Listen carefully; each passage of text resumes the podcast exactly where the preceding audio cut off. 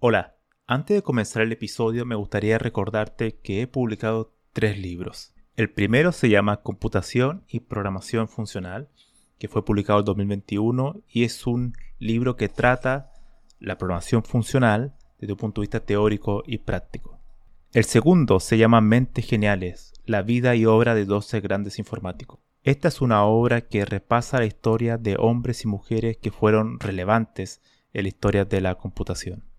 Y el último, el más reciente, se llama Principios de Programación, donde explico una nueva forma de entender la programación a través de ocho conceptos.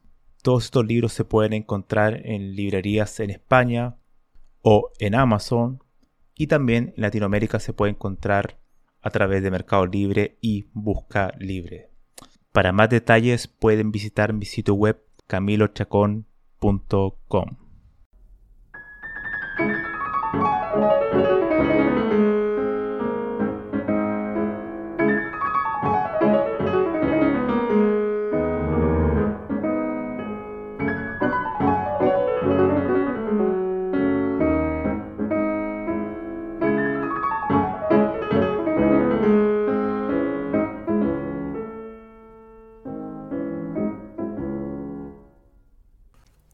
No es para nada extraño para un informático, por ejemplo, saber que en sí el área va sufriendo cambios con el paso del tiempo, ya sea de tecnología, ya sea de metodología y también de áreas que se vuelven mucho más importantes.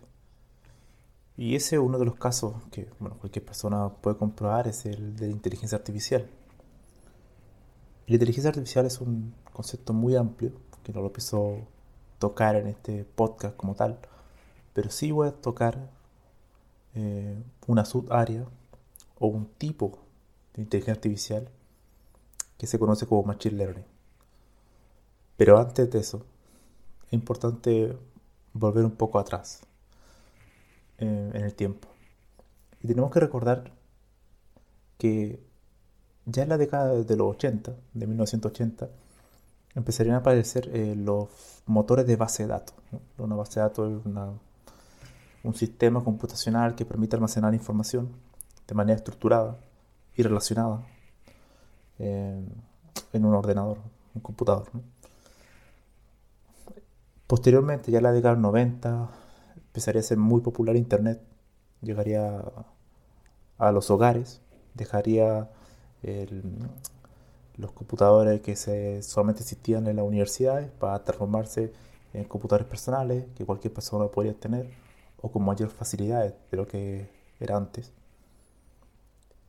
Y eso empezaría a cambiar totalmente el paradigma. No tan solo porque Internet abriría las puertas a obtener mucha información libre, todo lo que tú quieras, sino que también eh, empezaríamos a tener algo que es fundamental para explicar Machine Learning, y son los datos. En ese momento empezamos a tener una enorme cantidad de datos. Después de eso, eh, llegaría el concepto que probablemente muchos lo han leído, que se llama Big Data o Big Data, que, que es básicamente una forma de decir que tenemos una gran cantidad de datos, ya sea que hoy, hoy en día tenemos eh, celulares, móviles, tenemos eh, sensores por todas partes, que también se puede conocer como IoT, Internet de las Cosas, también tenemos las redes sociales o, todas estas redes que van generando información constantemente. Y tenemos, por tanto, una enorme cantidad de datos, lo cual años atrás no teníamos. Entonces, estos datos em, tenemos que sacarle provecho de alguna forma. Y es ahí donde hoy en día aparece Machine Learning. Que si uno ve algunos conceptos que, que aplican a Machine Learning, no son algo totalmente desconocido, son algo que ya se había estudiado los investigadores hace ya muchas décadas atrás. Estadísticos, matemáticos, habían trabajado en esto, en algoritmos de Machine Learning, que hoy en día se ven como algo muy nuevo, pero en realidad no lo son. Entonces, eh, Machine Learning, si lo empezamos a definir, significa, si hacemos la traducción literal, es como aprendizaje máquina, pero El aprendizaje de máquina, en máquina hace referencia a un computador, ¿no? una máquina, aunque se podría ver también desde otro punto de vista, un punto de vista teórico, que una máquina, como por ejemplo una máquina de Turing, una manera de computar abstracta, un modelo matemático formal que genera un tipo de computación. O también se puede ver como una máquina, como un objeto físico, un hardware. Pero en español generalmente se tiende a usar el término de aprendizaje automático que hace referencia a la capacidad de un programa de ir de manera automática aprendiendo. Es ahí donde quizá el concepto podría llamarse incluso de, mejor manera como eh, aprendizaje a través de los datos o búsqueda de patrones, quizá. Podría ser un mejor nombre. Y lo que es Machine Learning es básicamente nos entrega la capacidad de que hoy en día podemos desarrollar software que van aprendiendo de los datos. Por contrario, lo que teníamos anteriormente en programación era que cada programador tenía que, crear un conjunto de reglas específicas, detalladas, para cada tipo de decisión dentro de mi software o de mi negocio, de, la empresa o lo, que, en lo que esté trabajando. Teníamos un conjunto de reglas definidas, lógicas, para cada funcionalidad.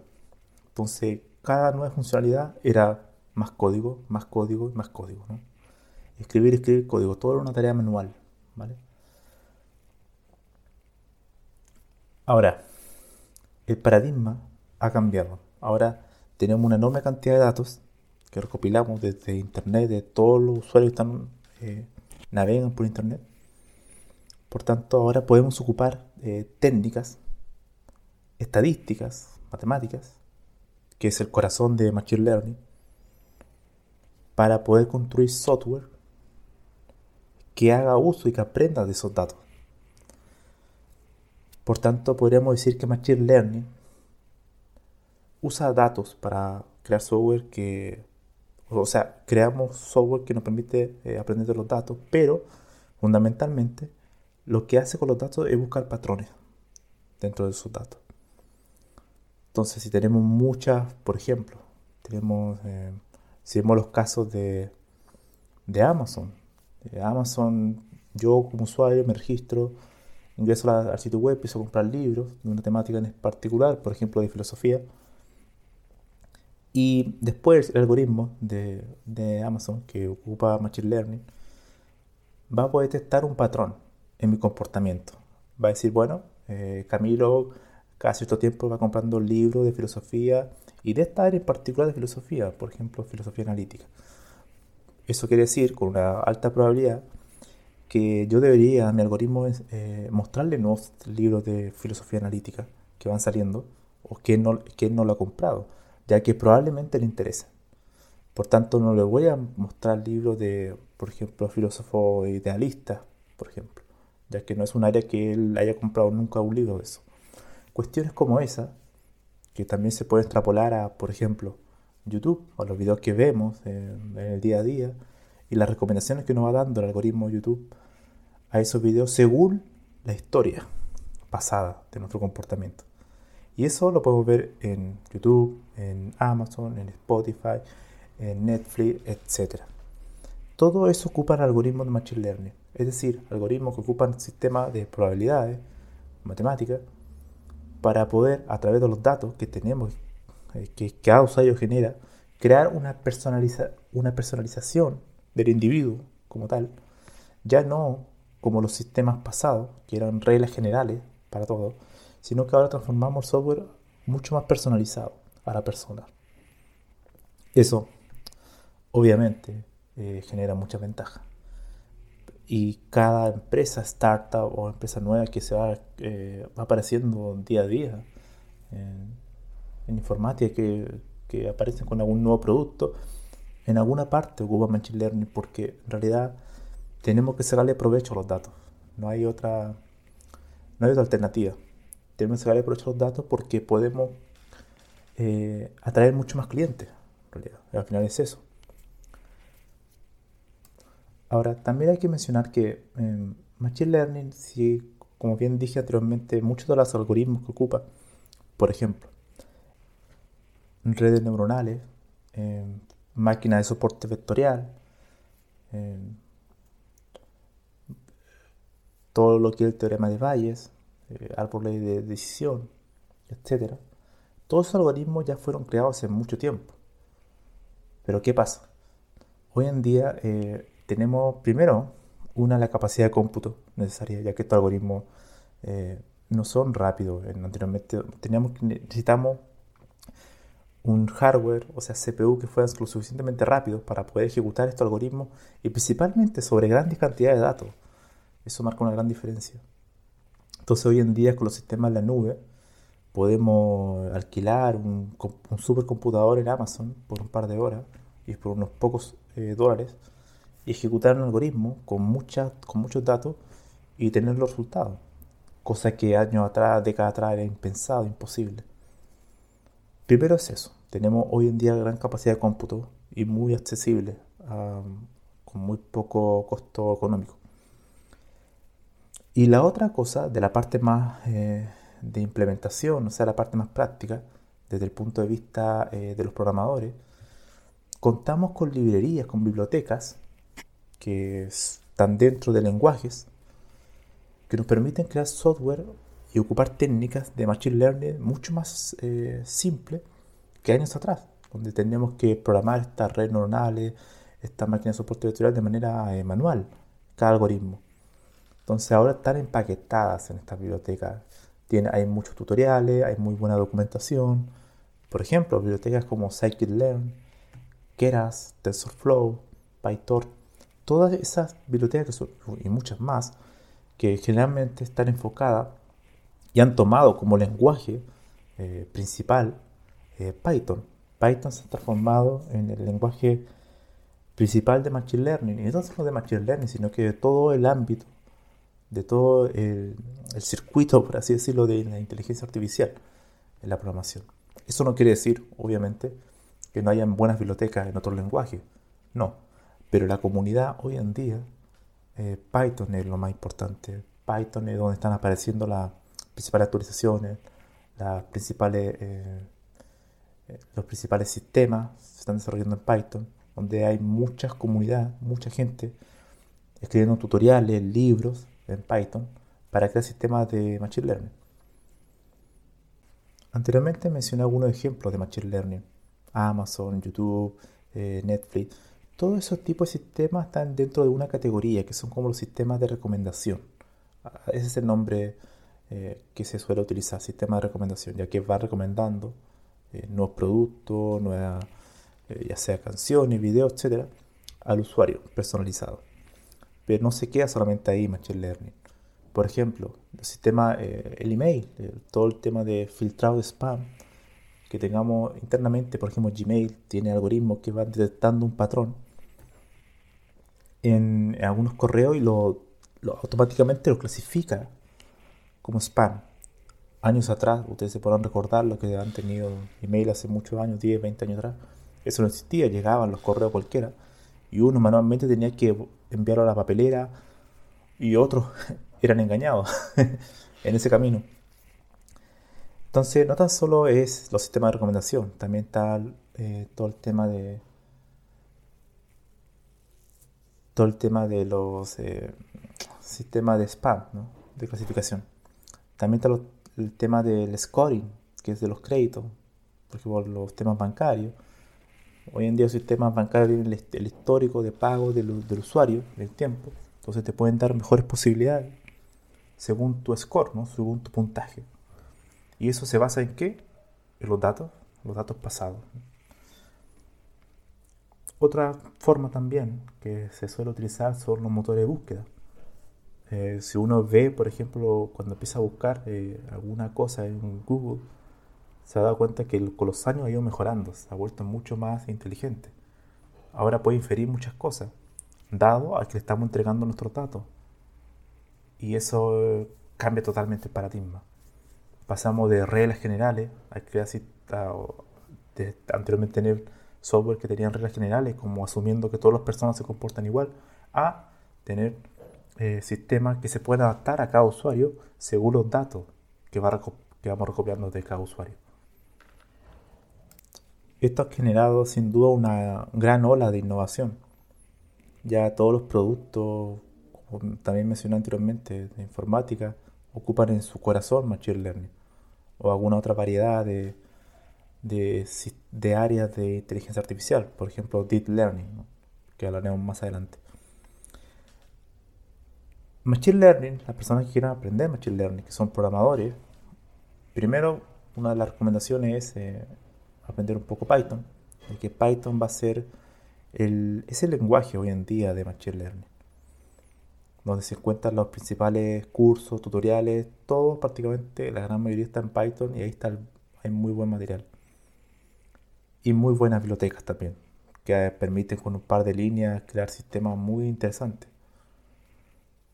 Y volviendo ahora al tema de Machine Learning, Machine Learning se, podría dividir en dos categorías. Cuando ustedes empiecen a aprender, se van a encontrar dos palabras que son muy recurrentes. Primero, tenemos los eh, algoritmos o sistemas de clasificación que se le llama supervisado, que es básicamente tener eh, nosotros histórico de datos etiquetado eso quiere decir, por ejemplo, que, que si volvemos al, por ejemplo, al ejemplo del sistema de eh, filtrado de spam de los emails, nosotros podemos tener una gran base de datos histórica de emails, por ejemplo, los emails que yo intercambio con mi familia. Tengo otro tipo de email que son los que me llegan de oferta de alguna, algún producto electrónico. Tengo otro email que son, por ejemplo, de algún foro algún tipo de foro que me llegan respuestas, preguntas y respuestas. Tengo otro email que me llegan eh, avisos, afiches de algún concierto.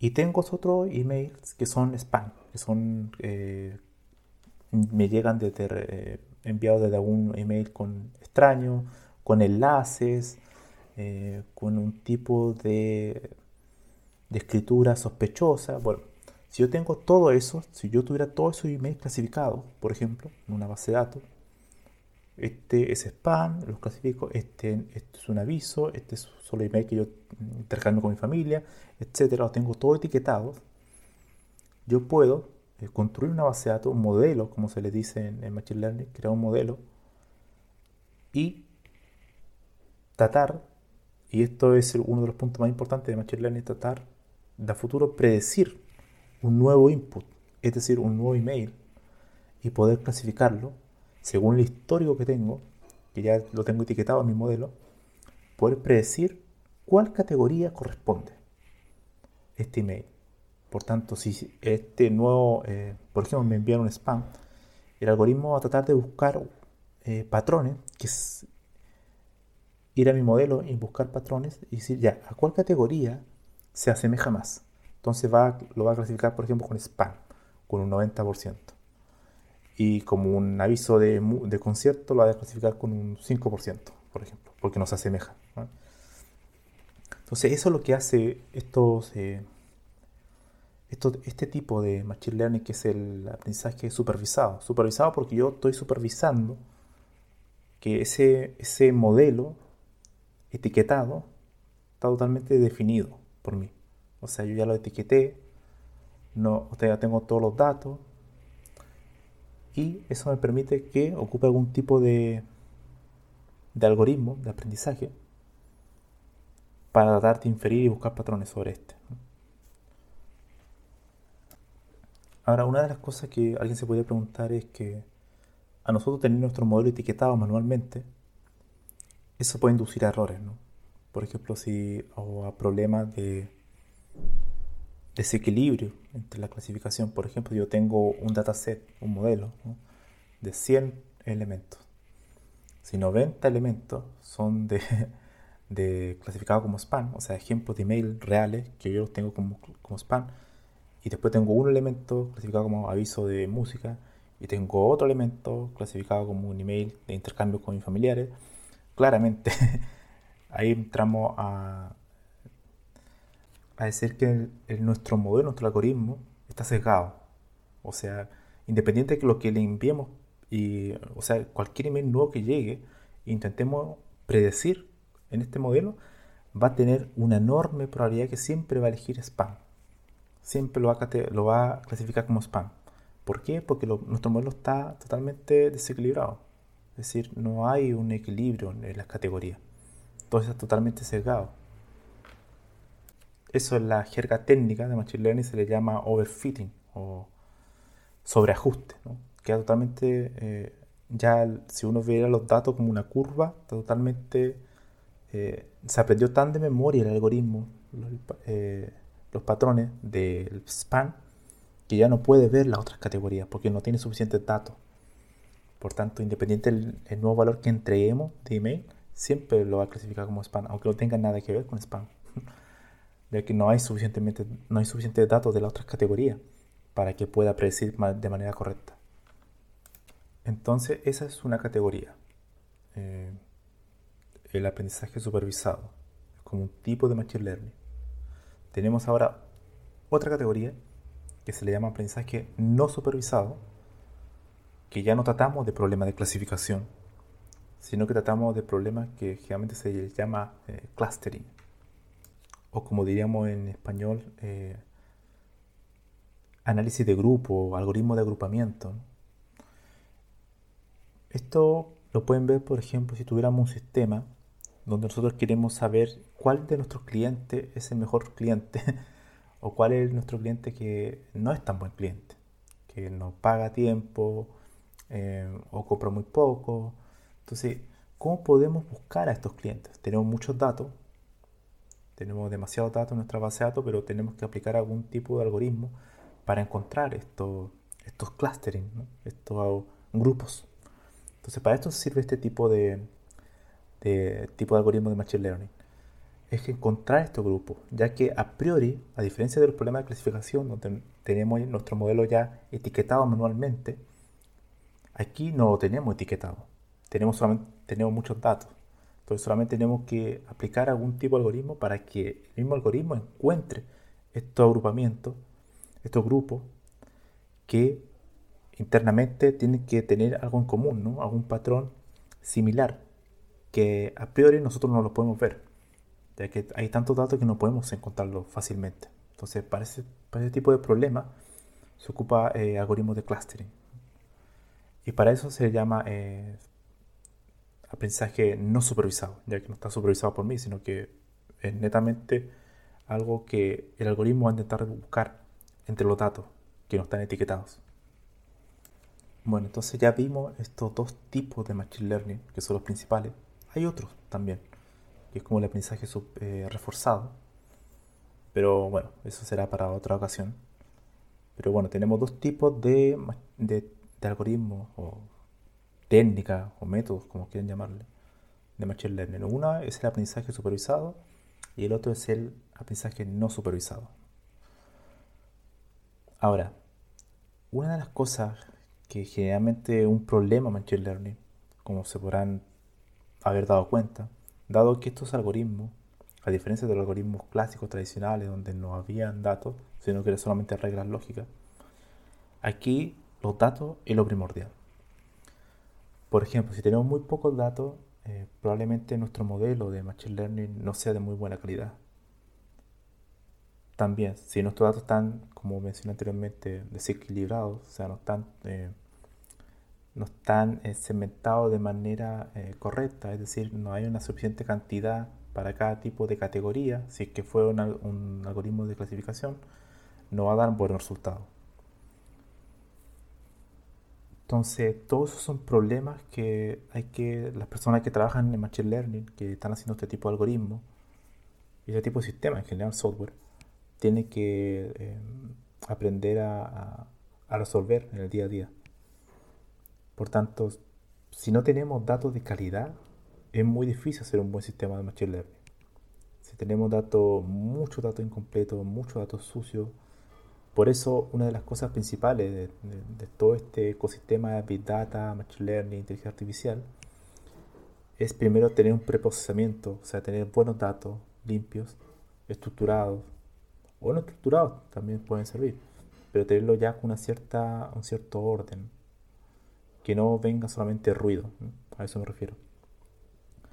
Y una vez que tengamos esos datos, poder aplicar algún tipo de algoritmo Machine Learning para encontrar información relevante que nos pueda ser útil a, nuestro negocio. Ese es el principal valor de, de Machine Learning. Para que posteriormente podamos predecir y encontrar nuevos patrones que no podíamos ver con la gran eh, lluvia de datos que teníamos, que es muy difícil de ver. Hay tanta complejidad, eh, se recopilan tantos datos que tú, una persona, o sea, un ser humano, con solo ver datos no, no nos dice nada. Entonces tenemos que ocupar herramientas que nos permitan aplicar inteligencia sobre esos datos y que nos permitan encontrar patrones para poder predecir y, al fin y al cabo, crear mejor software, que al final es eso lo que, lo que se busca. Alguien podría decir entonces, bueno, eh, Machine Learning soluciona todos los problemas del software, ahora vamos a hacer, todos los sistemas van a ser con Machine Learning. No, no. Claramente hay sistemas que no necesitan datos, por ejemplo. Hay sistemas que solamente, por ejemplo, eh, información, sensores, o sistemas de facturación, de, o alguna aplicación web eh, que, no sé, por ejemplo, que guarde información de cliente, hace alguna operación básica. Ahí no requerimos eh, hacer alguna inteligencia sobre los datos, solamente son operaciones muy establecidas, muy eh, deliberadas y muy eh, específicas, que solamente se requieren, se pueden resolver a través de reglas lógicas. Una de esas cosas es, por ejemplo, sistemas expertos. Los sistemas expertos en décadas pasadas eran muy famosos.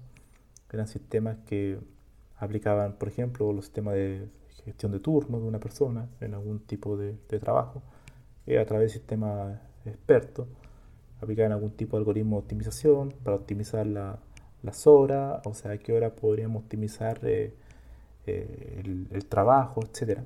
Y todo se hace a través de matemáticas, funciones matemáticas, sin necesidad de tener datos. Entonces, Machine Learning nos sirve, sí, pero para un tipo de software, para un tipo de problema. Si tenemos muchos datos, probablemente sea útil eh, aplicar algún tipo de técnica de Machine Learning para sacarle provecho a estos.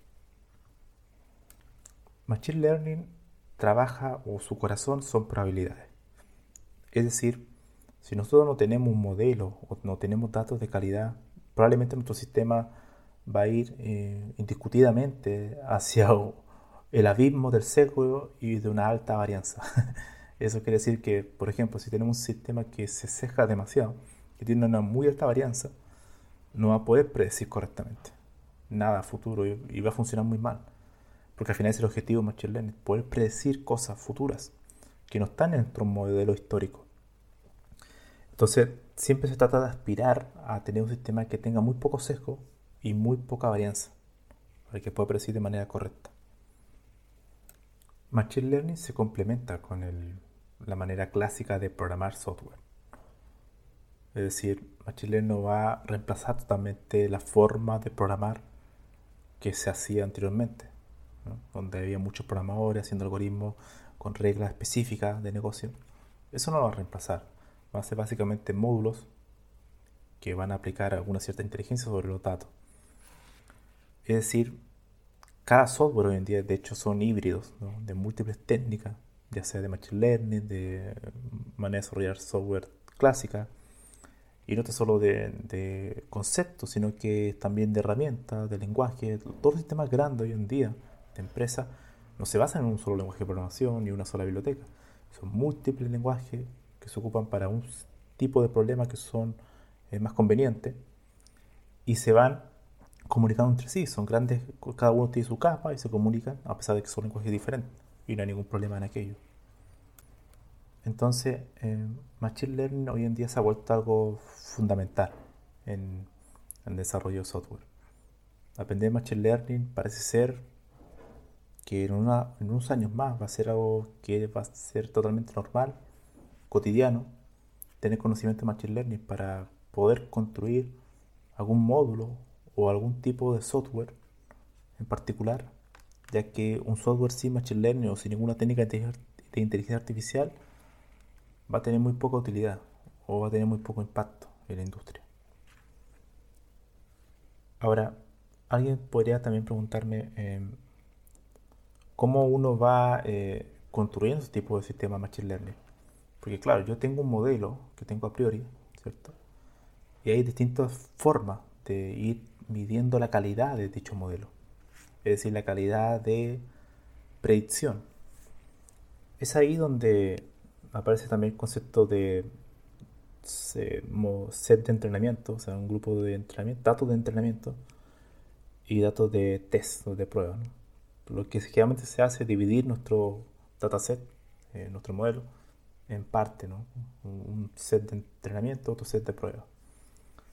Y lo vamos probando contra este para ver eh, la calidad de nuestro modelo, cómo predice, si no está sesgado, si no tiene, por ejemplo, una alta varianza, etc. Y a medida que nosotros vamos teniendo ese porcentaje de acuracia o, como, distintas técnicas que generalmente se le llama de evaluación, podemos ir viendo la métrica y ir mejorando nuestro modelo de Machine Learning. ¿Y cómo lo vamos mejorando? También incorporando nuevos datos. En realidad, cuando uno crea un modelo Machine Learning no es que quede estático ahí en el tiempo, para siempre, sino que va vamos agregando nuevos datos, vamos mejorando nuestro modelo y vamos mejorando la precisión de la predicción de nuestro modelo. Por tanto, el trabajo de Machine Learning sí es verdad que es muy automático, nos permite predecir cosas o clasificar cosas agrupadas, hacer clustering de manera automática, sin la supervisión o sin crear nuevo código manualmente de programadores, requiere una supervisión en sentido humano. Es decir, que necesitan personas que estén viendo que el algoritmo esté funcionando correctamente, que no se esté sesgando en el tiempo, porque puede ocurrir y puede empezar a llegar datos que no son muy relevantes, que no, van a empeorar el modelo. Por tanto, tenemos que tener siempre un régimen, de, un estabilizador, por así decirlo, que no nos permita mantener controlado nuestro modelo y que no empeore, sino que vaya mejorando. Entonces, esa es una de las labores de las personas que son ingenieros de Machine Learning o, desarrolladores de inteligencia artificial. Eh, no tan solo construir el modelo, sino que en el tiempo, cuando construyes tu algoritmo, ver que no se vaya sesgando. Y para ese tipo de cosas hay, bueno, muchas técnicas. Entonces, la habilidad de Machine Learning hoy en día es muy requerida en la industria. Es muy bien pagada, porque son muy pocas las personas que saben. Probablemente 5 de años más va a ser mucho más masivo, pero hoy en día el boom de Machine Learning ya, ya debe ya unos par de años, no mucho y está siendo muy requerido en la industria. Así que aprender Machine Learning es muy interesante. Ahora, a mí, si me preguntas, después de haber desarrollado sistemas de Machine Learning y de haber, eh, de hecho, muchos software tradicionales, por así decirlo, eh, donde no requerimos datos, sino que son arquitecturas de software eh, orientados a objetos, escalables, para diseño de patrones, lo clásico ¿no? de, de la ingeniería software. Y nos movemos a este mundo de la inteligencia artificial, específicamente Machine Learning, donde tenemos que hacer software a través de datos y modelos eh, probabilísticos. Hay algo a mí que me genera sentimientos encontrados. Yo siento que desde mi punto de vista me genera un cierto... Em, me aburre un poco construir software de, Machine Learning. Siento que se vuelve muy mecánico. Es decir, todos los algoritmos ya están construidos. uno ocupa, uno elige el nombre del algoritmo eh, desde la biblioteca y después solamente tiene que ajustar los parámetros, que se puede ser un trabajo un poco más, eh, que te puede llevar un poco más de tiempo. Pero en realidad ya no es como programar, ya no es que estés haciendo... Eh, instrucciones lógicas, sentencias lógicas para construir software, funciones, sino que tú tienes que empezar a elegir el puzzle, ir acoplando las piezas y empezar a ver que el modelo vaya funcionando. No, si no, lo cambiamos, mejoramos los datos, etc. Pero es otra metodología de desarrollo, totalmente diferente. O sea, aquí no hay cosas como... Eh, no es lo más importante tener, por ejemplo, un código totalmente escalable en el tiempo, sino que muchas de las personas que trabajan en Machine Learning hacen prototipos que no son eh, a nivel de código, me refiero a nombre de funciones, variables, etc., no, no, son de mucha calidad, pero el algoritmo funciona. Entonces aquí me, yo me encuentro como una encrucijada, porque cada sistema de Machine Learning tiene otra metodología, son muy diferentes. Es, como crear una cadena de, como, un pipeline ¿no? de, funciones muy definidas, que es muy diferente, por ejemplo, eh, crear algoritmos ¿no? con instrucciones lógicas de la manera tradicional, que uno puede encontrar si alguien ha programado algoritmos de optimización, heurísticas, ese tipo de cosas que son muy divertidas, donde hay que hacer mucha instrucción lógica, aplicar estructura de datos, diccionario, grafos, etc. Son muy divertidas, como por ejemplo algoritmos de, de camino más, más corto, Dijkstra, todo ese tipo de cosas, que, son, que uno aprende cuando estás aprendiendo algoritmos, que son divertidas porque hay mucho código, mucha lógica, ¿no? como, como complejidad algorítmica, análisis de algoritmos, etc que esas cosas están totalmente ocultas en Machine Learning, desde el punto de vista de un programador, o sea, un desarrollador en una empresa. Quizás desde el punto de vista de un investigador que está creando un nuevo algoritmo, la visión es totalmente diferente. Pero aquí estoy hablando desde el punto de vista de los programadores. Entonces, probablemente si a ti te gusta ese mundo del algoritmo, desarrollar algoritmo eficiente, eh, complejidad algoritmos, qué estructura de datos elegir correctamente, que por ejemplo a mí me apasiona mucho eso, te puedes aburrir un poco, ¿no? Porque vas a tener que, más que desarrollar el algoritmo en sí manualmente, vas a tener que saber elegir. Ahora, saber elegir no significa que, sea fácil. En ningún momento he dicho que esto sea, Machine Learning sea más simple, no, para nada. Pero es otra metodología de desarrollo, es otra forma de ver el desarrollo de software, muy distinto. Entonces, al final tú te dedicas a estudiar el algoritmo de Machine Learning para saber cuál elegir pero ya no te dedicas a programar ese algoritmo porque ya está desarrollado, no tiene ningún sentido que lo desarrolles. Entonces, eso es uno de los sentimientos encontrados que me he encontrado con Machine Learning, dado que a mí me gusta mucho programar ese tipo de algoritmos eh, manualmente, o crear lógica, eh, estructura, combinación estructura de datos eficientes, etc. Que Machine Learning ya, ya no, no, es necesario. Aquí hay que ver eh, cómo encontrar buenos datos qué algoritmo ocupar, eh, elegirlo correctamente, tratar de tener mecanismos que eviten el sesgo, el, overfitting, sobreajuste, y que pueda escalar en el tiempo y que no vaya empeorando, para que no vaya empeorando en el tiempo. Entonces, otra forma, otro mecanismo totalmente diferente de construir software. Ahora, hay otro, hay otro tipo de, otra subárea dentro de Machine Learning, pues se podría decir que es Deep Learning, que va a ser para otro podcast probablemente. Pero es solamente tomar un tipo de algoritmo de Machine Learning que es las redes neuronales y crear todo un área sobre las redes neuronales. Y lo que hace Deep Learning es básicamente redes neuronales, pero con muchas capas de profundidad. Cientos y cientos de redes, de redes neuronales sobre decenas de capas que anteriormente era imposible de computar, porque es muy costoso el tipo computacional de hacer ese tipo de operaciones. Pero hoy en día es, muy fácil hacerlo. De hecho, en el móvil ya tenemos algoritmos de Deep Learning, que es todo lo que tenga que ver con video, reconocimiento facial, es Deep Learning. Porque son muy buenos para ese tipo de cosas. Todo lo que es eh, visión por computación, todo lo que es imágenes, video, Deep Learning es, em, es el tipo de algoritmo, o sea, las redes neuronales excelente para aquello, mucho más que otro tipo de algoritmo de Machine Learning, que no son eficientes para ese tipo de tareas. Entonces, cuando vemos, por ejemplo, el, tema de los autos, los coches que se conducen solos, que tienen sensores que van eh, registrando todo lo que ocurre en 360 grados, bueno, ahí ocupan algoritmos de Deep Learning para detectar eh, un vehículo que se aproxima, una persona, etcétera, que se está ejecutando en tiempo real. Entonces, las redes neuronales profundas, Deep Learning, es muy, muy, muy, muy requerido hoy en día.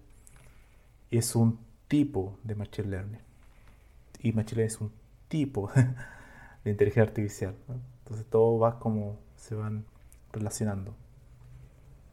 ¿Cuál es el futuro? O sea, si me preguntas, por ejemplo, eh, ¿debería aprender Machine Learning? Yo creo que sí, o sea, totalmente. Si eres programador, pues, y sabes Python, bueno, si no sabes Python, aprende, es muy simple de, aprender a utilizar y aprender a usar.